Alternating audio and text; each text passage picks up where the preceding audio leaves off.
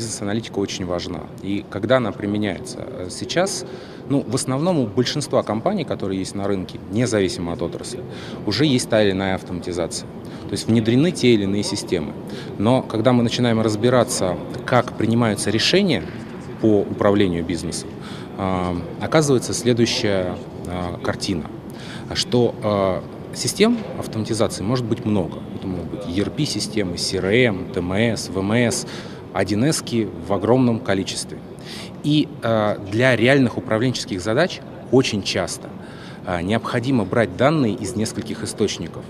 И более того, та отчетность, которая есть в рамках отдельных информационных систем, она зачастую не удовлетворяет Э, потребности поддержки принятия решения. Она плоская, она работает медленно, данных может быть э, огромное количество.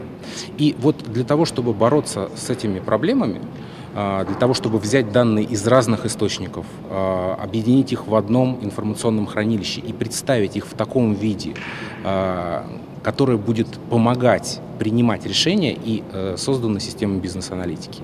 А, вот мы в нашей компании на самом деле занимаемся уже 4 года, э, развиваем направление бизнес-аналитики, выбрали для себя как э, ведущий продукт, э, это продукт компании Click, это две системы ClickView и ClickSense.